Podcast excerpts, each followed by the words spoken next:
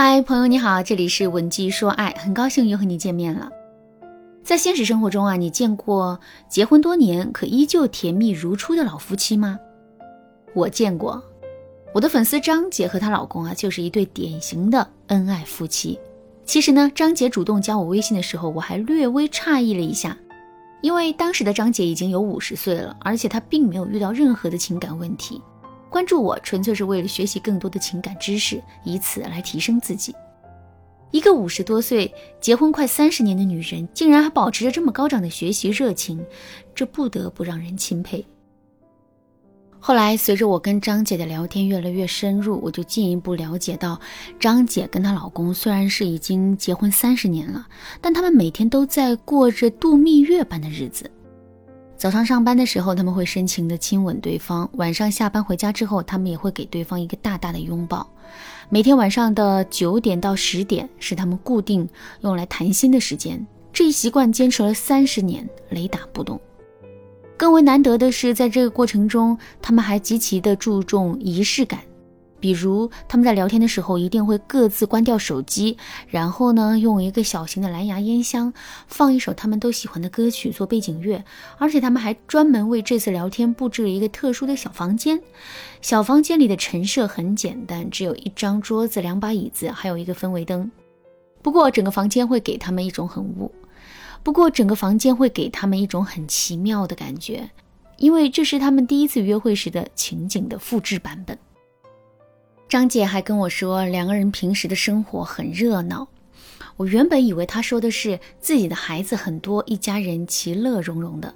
可实际上，张姐说的却是他们老两口都非常注重平时的节日，类似于情人节、圣诞节、两个人的相识纪念日、结婚纪念日等等，这些他们都会大大的庆祝一番。无论是大蛋糕还是小惊喜，无论是 KTV 里的深情对唱，还是电影院里的牵手温存，这一切啊，一样都少不了。就连张姐自己都说，他们好像比年轻人都能折腾。听到这句话之后，我就对张姐说：“是爱让你们变得年轻了。”那听我描述完张姐的婚姻之后，你的心头是不是也有了一丝的羡慕呢？其实我们之所以会羡慕，就是因为这样的婚姻实在是太难得了。在现实生活中，很多人的婚姻都没能逃过“三年之痛，七年之痒”这八个字。究其原因，不过就是他们只愿意去享受婚姻的激情，却不愿意去为婚姻赋能。我们常说，婚姻是需要经营的，这就像是一张再干净的桌子，长时间不擦拭，桌上也会落下灰尘。可是，我们该怎么去经营自己的婚姻呢？上面我给大家分享了张姐的例子，那从这个例子当中啊，我们就可以得出这样一个道理：在经营婚姻的时候，我们一定要注重生活的仪式感，不放过任何一个可以增进两个人感情的节日，也不要放过任何一次可以跟对方说甜言蜜语的机会。当我们的感情长时间浸泡在一种爱的氛围时，那两个人的婚姻啊，肯定会变得越来越朝夕蓬勃的。当然啦，仪式感的建立也并不是一件简单的事情。除了一些常规的方法之外，如果你还想根据自身的特点打造出独属于自己婚姻的仪式感的话，你可以添加微信文姬零三三，文姬的全拼零三三，来获取导师的针对性指导。除了要建立仪式感之外，我们还要想办法去跟男人共情。为什么要共情呢？这是因为我们每个人啊都需要被理解。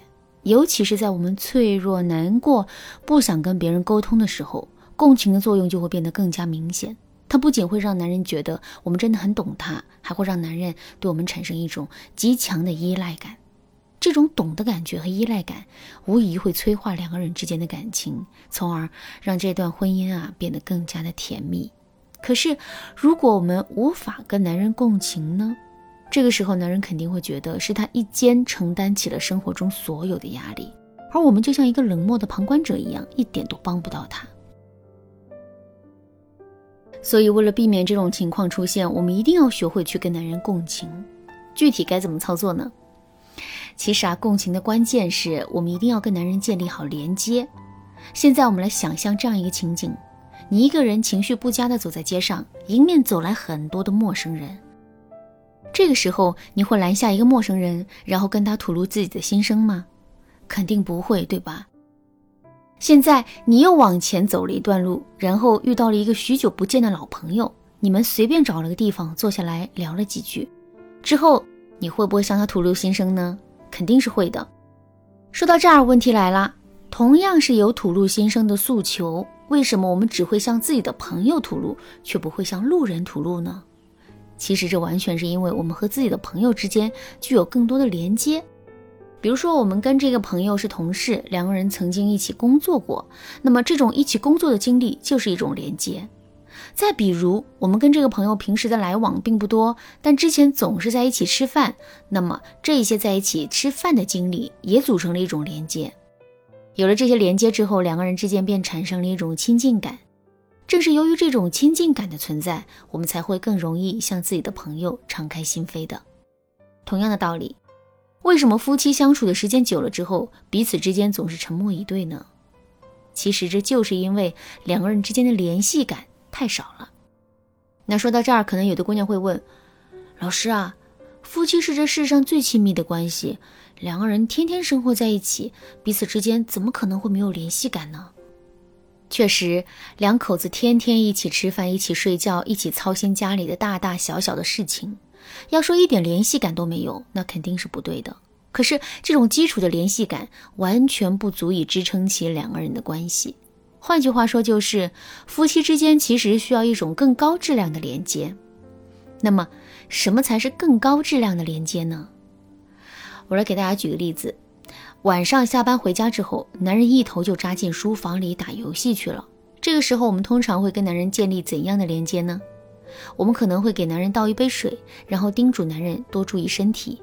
我们还可能会去厨房里把饭做好，然后叮嘱男人说：“别玩游戏了，先把饭吃了。”这些其实都是一些很普通的连接。可是，如果我们把男人玩的游戏下载下来，然后自己亲身体验一番，甚至是陪男人组队玩一玩呢？不管我们玩的好不好，我们都成功的跟男人建立了一种高质量的连接，而且通过这种高质量的连接，我们更容易能够做到跟男人共情。